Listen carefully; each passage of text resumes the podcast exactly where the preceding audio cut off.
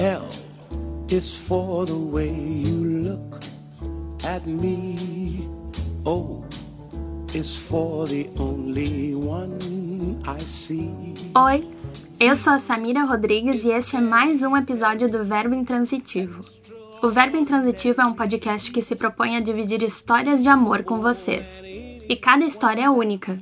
Por isso que mesmo a gente escolhendo temas para cada episódio, a gente não quer passar a ideia de que o universo desse tema se reduz aos depoimentos que a gente selecionou. Cada história de amor acontece de acordo com a subjetividade das pessoas apaixonadas. Dito isso, o programa de hoje é sobre casamento.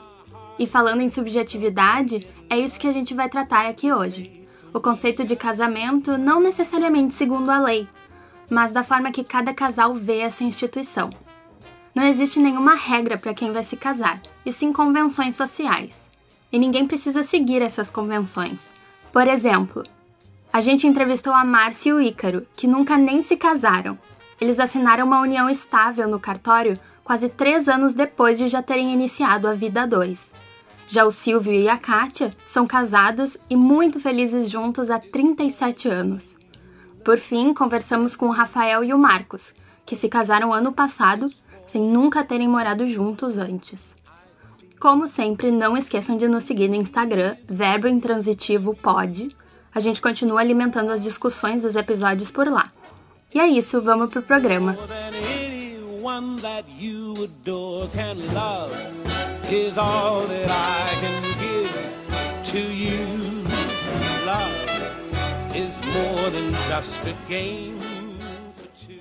É uma verdade universalmente reconhecida que um homem solteiro na posse de uma bela fortuna necessita de uma esposa. Essa é a primeira frase do livro Orgulho e Preconceito da Jane Austen. É uma história de amor clássica que se passa no início do século XIX.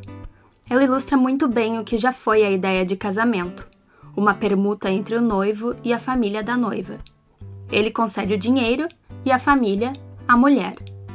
O amor romântico, como a gente conhece hoje, só se tornou a base do casamento na mesma época em que a mulher passa por sua emancipação social e sexual isso já no século XX.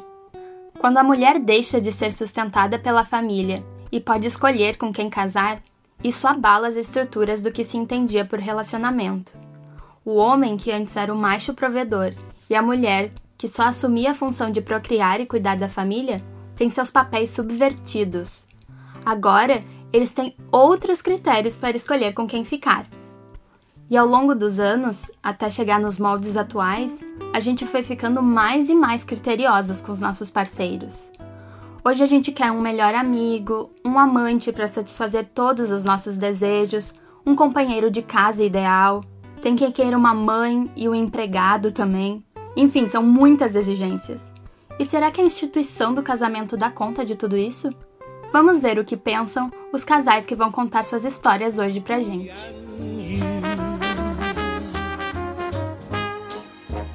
Em 2014, Ícaro tinha recém ficado solteiro. Seus amigos de escola, então, decidiram apresentá-lo a uma colega deles, a Marcy, que era solteira desde sempre, segundo ela mesma.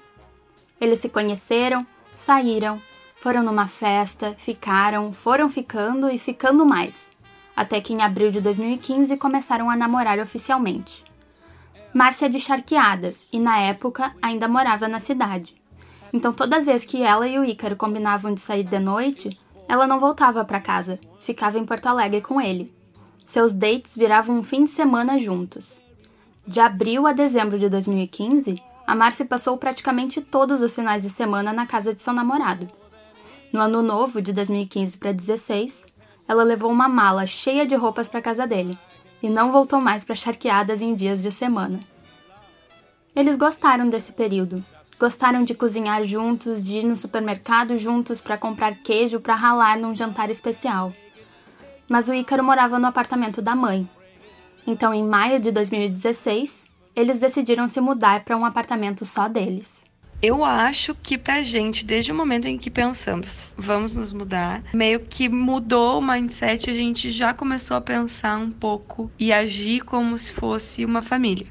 Eu penso, eu vejo isso de fora hoje, né? Pensando no passado, eu acho que naquele momento pra gente, quando a gente decidiu que a gente ia, porque a gente fez tudo por nós, a gente não teve, a gente teve apoio da família e tal, mas a gente ia se mudar com os nossos recursos e com as nossas coisas. Então, a gente ia ter que cuidar um do outro e cuidar dessa casa e desse espaço. Talvez pra gente ter ido morar junto e todas as burocracias e todo o processo que envolve, ali para mim a gente já se tornou uma família e já seria essa relação de, de dividir tudo, de estar, tá, de entender o outro e o outro entender e vocês dividirem esse espaço e conseguirem aliar as criações que vocês tiveram. Tudo isso para mim nesse que é nesse primeiro momento, que é um momento mega intenso, para mim a gente já se tornou um, unidos e estáveis. Lembrando agora, a gente tinha bastante problema com as pessoas dizerem que a gente era casado, né?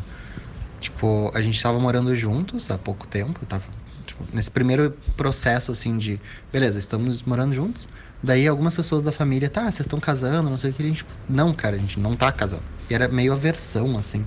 Tipo, não, a gente só tá indo morar junto. A gente tem essa visão hoje que quando a gente fez, de fato, a união estável, que a gente tem o, o papelzinho confirmando que a gente é unido estavelmente, a data que a gente escolheu dessa união estável é a data que a gente se mudou, que a gente teve o primeiro apartamento junto. É, e aí a gente ficou uh, muito tempo, na verdade, sem um papel para isso. Uhum só vivendo. E é muito engraçado, porque eu acho que a gente tinha tanto esse nervoso com, ah, não, eu não sou esposa de ninguém, porque é uma convenção social muito forte, né? Só que na prática a gente estava vivendo aquilo. E eu acho que esse momento de perceber que a, gente, que a gente era uma família de dois, não faz tanto tempo assim que a gente se deu conta. Mas é muito bonito pensar nisso, assim, porque, uhum. tipo, querendo ou não, as pessoas valorizam mega que ah, existe uma cerimônia e tal, e um papel que diga, mas na prática, nesses três anos e pouco, a gente tem feito isso e vivido dessa maneira todos os dias. Eu acho que demorou, inclusive, para que a gente fizesse. A gente só foi fazer de fato a união estável no ano passado. Faz um ano, né? É, foi em outubro do ano passado. Porque pra gente depois já tinha se tornado aquilo. Então a gente não precisava. Que, pra quê? A gente já é a gente sabe que a gente já é e quem tá na nossa volta e nos acompanha também sabe. Tanto que o motivo pra gente fazer a união estável, mas é porque eu precisava de um plano de saúde. Ano passado, o Ícaro e a Márcia declararam união estável no cartório. Agora, eles contam um pouquinho da experiência. A gente foi lá e foi até engraçado que a gente botou, né, foi lá, se vestiu de branco, uhum. pra, né, trazer boas energias para esse momento. E tava todo mundo tipo, ah, banalidades, cartório. exatamente.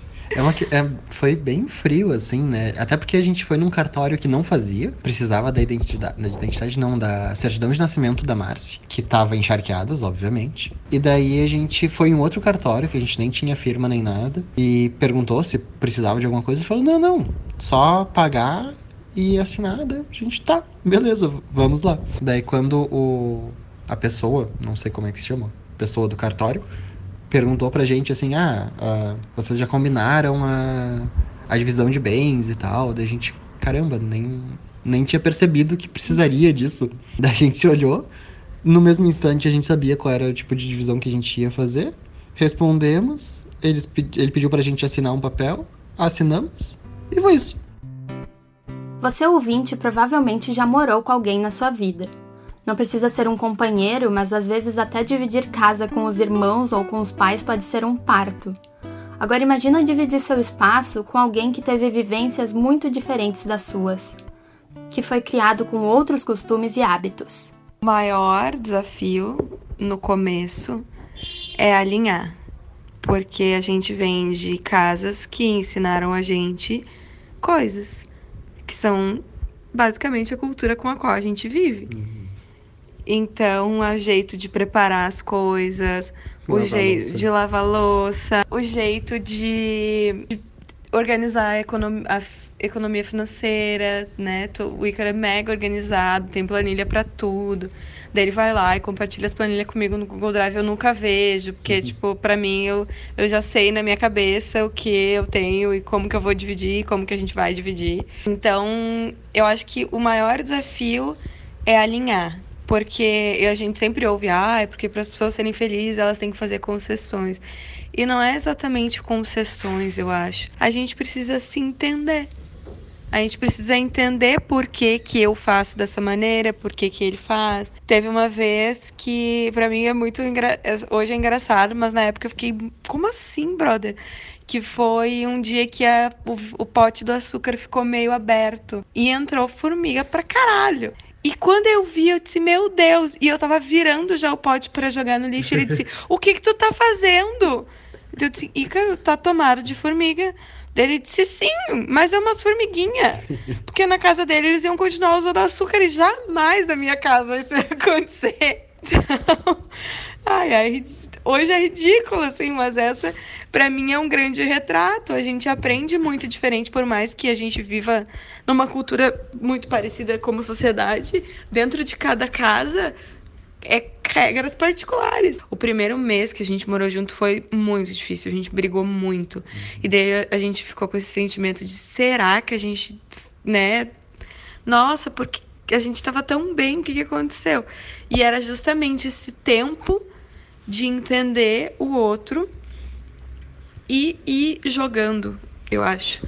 Tu não tem que fazer concessões, mas tu vai adaptando. Os três primeiros meses foram bem, bem complicados pra gente porque a gente saiu de uma rotina onde a gente estava meio enclausurado dentro de um quarto, então a gente não tinha não tinha que, uh, por mais que a gente estivesse morando juntos, usando todos os ambientes da casa, a gente não tinha a rotina de chegar em casa e, e usar a sala. A sala era compartilhada, não era a nossa sala no apartamento lá da minha mãe. E quando a gente teve acesso a todos os ambientes, e o meu jeito era um, o jeito da Márcia usar o ambiente era outro, a gente começou a, a, ter embates extremamente bobos, ou não, né? Naquela, naquela época não eram bobos pra gente, nos deixavam bastante magoados e, e, era complicado de lidar com eles. Até a gente ter esse, não, não um alinhamento, mas a gente criar a nossa forma, a, o que funcionava para nós dois. Por fim, a gente perguntou pra Márcia e pro Ícaro quem eles são dentro do relacionamento.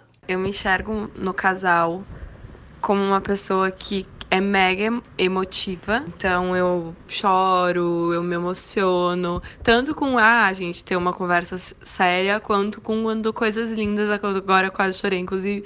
Quando acontecem coisas legais, eu sou uma pessoa que me emociono muito, assim. Sou uma pessoa bem romântica, que faz muitos presentinhos elaborados, que um mês antes está comprando para fazer um presente feito por mim. Eu acho que eu sou muito essa pessoa, sou muito cuidadosa com quem eu amo, protejo muito quem eu amo. É uma pessoa muito preocupada com o bem-estar dela. Tudo que tiver ao meu alcance, e às vezes não tá também, eu tento fazer para que ela esteja bem, que ela esteja feliz. Se ela tá mal e eu não consigo ajudar ela, tipo, sendo fazendo bobagens, levando para jantar, enfim, fazendo alguma coisa que esteja ao meu alcance, eu, eu fico estressado. Isso me, me machuca bastante. Eu não consigo lidar com o fato dela não estar tá bem. Primariamente, eu sou essa pessoa, assim, que tenta ao máximo fazer com que ela esteja bem. E eu também sou meio bobão, então, junta com uh, o fato de tentar fazer ela feliz sempre. Eu tô sempre fazendo alguma palhaçada, imitando animais estranhos, tipo minhocas no chão e, e passarinhos, borboletas.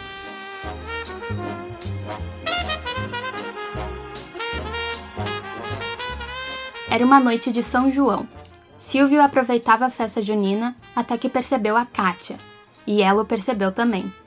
Naquela troca de olhares começou uma conversa que não acabou mais. Começou ali e dura até hoje, 37 anos depois. E o Silvio garante que ainda vai muito mais longe. Eles moravam em Pelotas, se conheceram na adolescência. Quando completou 18 anos, Silvio se mudou para Florianópolis, Santa Catarina, a trabalho. Mas eles continuaram a relação à distância. Um ano depois, ele foi transferido para Campo Grande, no Mato Grosso do Sul. Foi um ano inteiro sem ver Kátia, e com a notícia da transferência, Silvio tomou uma decisão. Ligou para ela e falou: Eu vou, mas só se tu for comigo. Ela topou. Eles se casaram em Pelotas, Kátia recém tinha terminado a escola e os dois se mudaram para Campo Grande. Foi a melhor decisão que eu tomei na minha vida, porque nesses quatro anos que nós moramos fora, longe de toda a família, de influência dos pais, a gente construiu uma relação muito forte entre os dois, uh, até de conhecimento um do outro, um pelo outro. Se precisasse qualquer coisa, qualquer aperto que a gente passasse, só tinha nós dois. Isso foi bem importante para quando nós retornamos para para Porto Alegre, para morar em Porto Alegre, já perto da família, nós tínhamos uh, consolidado uma relação bem forte. Naquela época, as mulheres não tinham liberdade para sair com seus namorados. Se tu fosse num cinema, tu tinha que levar um irmão junto porque era perigoso, que tu podia engravidar, o pai e a mãe ficavam em pânico. Então, quando nós nos casamos em 1982, o que eu senti muito assim é que eu tinha ganho a liberdade, que eu ia poder uh, namorar o meu marido, que eu poderia sair com ele, que eu não teria horário para chegar, que eu poderia viajar de moto, fazer aventuras que quando no tempo de namoro a gente não podia. E a gente teve que se virar em todos os aspectos, desde de, de, de, das coisas da casa, de fazer comida, essas coisas assim mais comuns, até quando um adoecesse, de acompanhar no hospital ou ir no médico, é, coisas triviais assim, não é só questão de passear, de amor, de namoro, não era só isso, a gente ia viver a dois, né? enfrentar um mundo, saímos de casa, ambos, e enfrentar essa, essa dificuldade, mas ao mesmo tempo a gente foi construindo uma história muito bonita com isso. Depois de quatro anos em Campo Grande, Silvia e Kátia retornaram para o Rio Grande do Sul. Eles vieram para Canoas, onde Kátia prestou vestibular para nutrição e Silvio para jornalismo. Uh, e ainda na faculdade, lá pelo meio da faculdade, quando eu me vi, eu estava grávida. Ah, foi um susto, porque, claro, foi, foi um susto assim, uma coisa que eu queria, mas que ainda não era o momento. Então foi muito engraçado que eu fiz o teste de gravidez e fui para a faculdade de tarde, né? E de noite o Silvio chegou e trouxe o resultado para abrir junto comigo. E quando a gente viu o resultado que era positivo, a gente ficou assim, ó. Parecia que a gente. Uh, que éramos jovens, que não éramos casados ainda e que uh, que, o que, que a gente ia fazer, como que a gente ia reagir. Mas isso durou pouco tempo e em seguida a gente começou a aceitar essa gravidez e viver essa gravidez e foi tudo deu tudo certo. Eu confesso que quando eu fiquei sabendo que estava grávida, eu me assustei. Mas depois, uh, devido à nossa relação ser tão boa, o Silvio praticamente ficou grávido junto comigo, assim. E eu nunca esqueço, assim, que quando o Arthur nasceu, o nosso primeiro filho, ele olhou para mim e disse assim: olha só, a gente ganhou um brinquedo. A gente vai ter que cuidar dele. E aí, assim, ó, era um misto de medo com felicidade, que, e depois esse medo foi embora e a gente soube superar tudo isso e soube educar e criar o nosso primeiro filho muito bem. Mas aí foi interessante, porque a, a gente curtiu demais ambos, né? A, a Kátia, é lógico, a mãe estava tendo a gestação, mas eu curti demais aquilo tudo, a, a mudança toda, é, o surgimento de uma, um outro ser, uma outra vida, assim, a gente fazendo aquilo foi uma coisa muito maluca, assim. Até que surgiu o Arthur e a gente foi enfrentando. Mas o interessante disso tudo é que a gente sempre teve uma união muito grande, assim. Sempre uma luta, que eu acho que é um dos segredos dessa longevidade toda, de cada um para que o outro crescesse. Não só eu ou ela. Uh, eh, tivéssemos as nossas conquistas pessoais. Isso também, lógico, mas nós sempre tivemos uma força muito grande para que o outro conseguisse, para que o outro alcançasse os objetivos. Eu fiz sempre isso com muita vontade, muita determinação de ser parceiro, de, de ver o crescimento. Porque a gente, a gente desenvolveu uma teoria, acho que pelo fato de iniciar tudo muito sozinho, de que uh, se eu tiver com uma pessoa feliz do meu lado, sobra alegria para mim, vai sobrar coisa boa. Se eu tiver com uma pessoa insatisfeita, frustrada do meu lado, vai sobrar outras coisas. Então a gente aprendeu a, a desenvolver isso. Depois de 15 anos de casados, o casal decidiu ter seu segundo filho, a Mariana. Eles contam também sobre a dinâmica da família e dessa relação a dois tão próspera. Depois uh, eu me formei em nutrição, comecei a trabalhar na área, me realizei como profissional e aí a gente assim agora é o momento de ter o nosso segundo filho porque é importante que ele tenha um irmão ou uma irmã para que, que possam ser companheiros mais tarde. E aí nasceu a nossa menina Mariana um sonho também. Eu tinha um sonho enorme de ter uma, uma filha também, uma menina. E aí foi tudo, foi tudo, foi tudo de bom. Nós já pais mais experientes, foi mais fácil, esse início mais fácil. Uh, o Arthur teve um pouco de ciúmes dela, porque foram sete anos de diferença. Ela nasceu quando nós já tínhamos 15 anos de casados. Isso foi uma coisa que ninguém entendia porque a gente esperava tanto, mas foram tudo fases que foram acontecendo. Então, nós nos tornamos uma família quatro pessoas, uh, nós criando nossos filhos, uh, querendo que eles se tornassem pessoas boas para o mundo, principalmente, assim, pessoas do bem. Uh, cresceram, foram tendo a liberdade deles. O primeiro filho saiu de casa com 20 anos para estudar e fazer faculdade em Pelotas. ficou a Mariana conosco ainda, com adquirindo já a liberdade dela, tendo a vida dela, e nós uh, passamos muitos fins de semana sozinhos e estamos bem porque uh, lá atrás a gente teve essa relação forte que permanece até hoje. O que é muito importante na nossa relação é que nós temos a nossa vida própria. Nós continuamos tendo nossos sonhos, que não são os mesmos sonhos dos nossos filhos, eles com os sonhos deles e, e, nós com os nossos sonhos. E quando nós nos encontramos, os quatro, é tudo muito bom, bem, porque a gente respeita muito essa liberdade uns dos outros. E eu continuo uh, querendo viajar com o Silvio. Uh, aproveitar com o Silvio, sair para jantar com o Silvio, viver com o Silvio, uma... isso é muito bom segredo, na verdade, não tem. É, a gente vai adquirindo isso, uh, cuidando do outro, uh, os, que os, ficando muito feliz com a realização do outro. Porque às vezes, assim, ó, eu estava muito feliz com alguma coisa, uma realização minha profissional ou, ou como mãe, e eu via que muitas vezes o Silvio ria e sorria e ficava tão feliz, queria até estourar um, um espumante para festejar aquela minha conquista. Porque a minha conquista muitas vezes parecia que era dele. E eu também tinha essa mesma sensação, ficando muito feliz com as conquistas dele. E aí, dando essa liberdade do outro sair, se realizar profissionalmente ou de uma, ou qualquer outra coisa, uh, isso faz com que essa pessoa, o companheiro, volte para casa inteiro, feliz. Sim, é muito bom, é muito bonito. E que continue assim por muitos anos. E hoje a gente olha para trás toda essa história, é, repassa todo esse, esse filme, esse ultra longa metragem, e a gente vê que foi uma coisa muito bonita, assim, é, está sendo uma coisa muito bonita. Tem a mesma energia hoje ainda. A gente já passou dos 50 anos de idade, mas a energia continua a mesma em todos os sentidos. É, mental, física, é, é, de sensibilidade, de amor, de carinho, de ter saudade, sentir falta. E, e é legal, isso é legal porque a gente tem muito mais, eu tenho muito mais tranquilidade para encarar os meus desafios, para enfrentar minhas, as minhas as minhas tarefas, os meus, as meus, os meus problemas, me, é, curtir mais as minhas alegrias. Então, é, ter uma pessoa do teu lado que, que vai te dar suporte, que vai te dar carinho, que vai te dar atenção, que vai te chamar atenção, que vai te colocar nos eixos, que te vai, fazer, vai te fazer delirar. Então, isso eh, não tem como não ser feliz dessa maneira. Como isso aconteceu? A fórmula para isso? Eu não sei. A gente não tem. A gente ri muito disso porque não existe uma fórmula certa, porque Existem coisas que a gente sabe que, que, que deram certo, que é essa questão de, de, de, de, de querer o sucesso do outro, querer a felicidade do outro.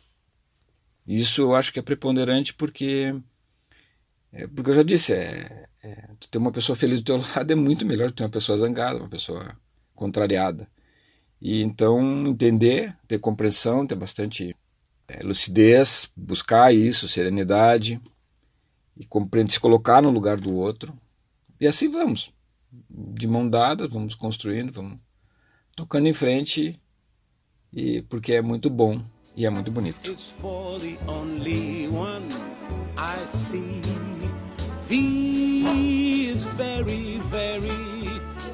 O ano era 2014. Durante a Copa do Mundo, o Rafael estava bem ocupado com o fechamento da revista em que trabalhava. Ele era jornalista.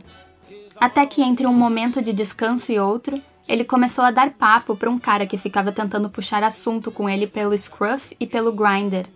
Eram os dois principais aplicativos de encontro para gays na época. Eles passaram horas a fio conversando num sábado à noite. E no dia seguinte, na final da Copa, eles decidiram se encontrar. E desde esse dia, Rafael e Marcos estão namorando. Marcos era servidor público na época ele é nerd e apaixonado por livros e café. Um passatempo dele é visitar cafeterias para sentar e ler um livro com calma enquanto bebe uma xícara de café. O Marcos também sempre teve um sonho, que era o de morar fora do país. Em 2015, quando já estava namorando o Rafael, ele começou a se planejar para emigrar para o Canadá. E eu já estava planejando vir para o Canadá e eu queria muito vir e eu fiz esse processo todo uh, de vir para cá. Já naquela época um pouco a contragosto do Rafael na, naquela fase, mas eu meio que tinha colocado isso na minha cabeça. E eu queria muito que ele viesse comigo, mas naquele momento a gente não sabia se isso ia, se ele ia realmente querer uh, entrar nesse projeto comigo. Mas como eu já tinha tomado essa decisão, eu disse não, eu vou porque eu não quero perder essa oportunidade. Eu sei que eu tenho uh, um perfil bom para fazer isso agora, eu tenho uma boa chance, então eu vou seguir adiante e depois eu vejo a forma de inserir ele. E naquela época eu nem queria saber de Canadá, ouvir falar em Canadá, porque era um sonho dele vir, vir para cá. Enfim, eu tinha toda uma questão de, de família, sempre fui ligado à, minha família, morava com, com a minha família, até que Marcos começou a faz, fazer as pesquisas em 2015. Em 2017, ele fez a aplicação para imigração e foi aprovado. E aí ele veio uh, com uma proposta ah, quem sabe a gente faz uma viagem, porque como ele tinha que vir ao Canadá para finalizar o processo de imigração dele, que é finalizado quando chega no, no Canadá, se você ainda não está no, uh, no país, está morando em outro, e aí ele disse que ele tinha um prazo, que ele precisava vir. Ele perguntou se eu não queria vir junto para conhecer o país, né? E eu disse para ele, ok, topo, porque nós já estávamos conversando em vir para cá. Ele, ele queria muito que eu viesse. Eu ainda estava na, naquela, naquela dúvida: venho, não venho, venho, não venho, uh, largo tudo ou continuo. E aí a, a gente veio Fizemos, foram 14 dias de viagem e no final eu disse para o Marcos, eu não quero voltar. E aí ele, bom, agora só tem uma possibilidade, né? A viagem havia convencido Rafael a emigrar para o Canadá junto com seu namorado. Mas para que ele pudesse também se tornar um residente permanente do país, eles precisariam se casar. Então foi aquela coisa, eu disse pra ele, olha, então vamos casar? Vamos! a gente se amava, a gente queria ficar junto, a gente falava em, às vezes, em ficar velhinho junto, assim, mas a gente não falava em casamento, né? Era uma coisa meio, não sei, eu não sou uma pessoa que gosto de me expor muito, na verdade, fazer uma festa, uma cerimônia, não era uma coisa que estava muito nos meus planos, né? Mas então a gente começou a conversar, começou a planejar, começou a pensar, então a gente queria fazer uma coisa pequena. E foi assim, sem muito planejamento, que eles adentraram o mundo do casamento. De início, eles queriam uma cerimônia íntima, mas perceberam que a festa foi tomando proporções maiores do que esperado. E aí a gente começou a aumentar, aumentar e foi um evento para mais de 100 pessoas. E foi em julho do ano passado e em agosto nós viemos para cá. Então acabou sendo uma festa de, de despedida com os amigos e foi bem marcante. Minha avó, por exemplo, com de 90 anos, entrou comigo junto com a minha mãe. Foi bem emocionante quando eu peguei minha avó que estava né, com uma bengalinha e entrando comigo. Ah, as pessoas acabaram se emocionando. Com certeza foi o momento mais feliz da minha vida, foi, foi uma coisa fantástica. A gente fez a cerimônia do jeito que a gente queria, fez tudo que a gente tinha vontade, reuniu todas as pessoas que a gente queria. Eu nunca tinha pensado, não dava valor para uma festa, para mim havia algo de, especialmente pelo valor, pelo, pelo que se gasta, né, num, num casamento, eu não imaginava que que valesse a pena, mas eu mudei de ideia depois que, que eu casei. Eu comecei a dar mais valor para essa questão da, da festa, da cerimônia, na verdade, né? Assim começou a vida de casados de Marcos e Rafael. Sem nunca terem morado juntos, eles arriscaram na vida dois.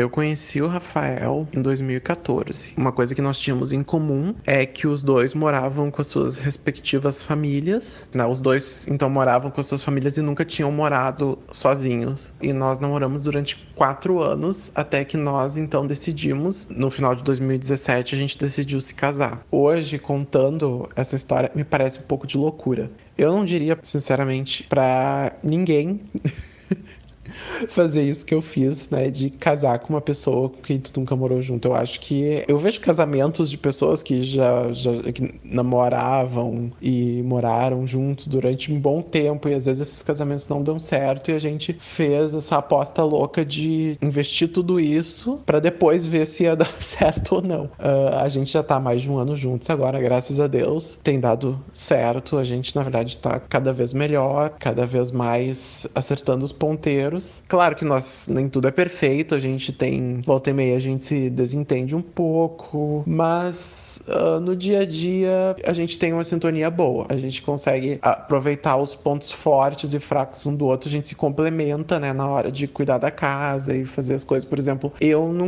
não cozinho nada. Se a minha vida dependesse de eu ter que cozinhar alguma coisa para sobreviver, eu provavelmente não não sobreviveria. O Rafael cozinha muito, é o chefe de mão cheia, então ele ficou responsável por essa parte de cozinhar, né? Assim como ele odeia lavar louça e eu gosto, então eu lavo a louça e cuido da casa. A gente divide as tarefas domésticas e, e geralmente dá certo, né? Enfim, quando não dá, a gente conversa e, e se resolve. Agora vocês vão ouvir um trecho dos votos do Rafael e do Marcos. O áudio é do vídeo lindo do casamento dos dois. Prometo que a palavra liberdade seguirá tendo a mesma importância que teve até agora. Prometo continuar sendo teu melhor amigo, companheiro, entendendo teu humor e mau humor. E por, e por falar em mau humor, prometo identificar se não é fome. Que a partir de hoje não existe tu e eu, mas nós. Eu prometo te amar, que é a promessa mais fácil. Porque eu já tenho feito isso durante quase quatro anos e para mim isso é tão fácil quanto respirar. Mas acima de tudo, eu prometo fazer o que for possível para te ver sorrindo todos os dias. Porque, como eu disse antes, te ver sorrir me faz sorrir. Te ver feliz me faz feliz.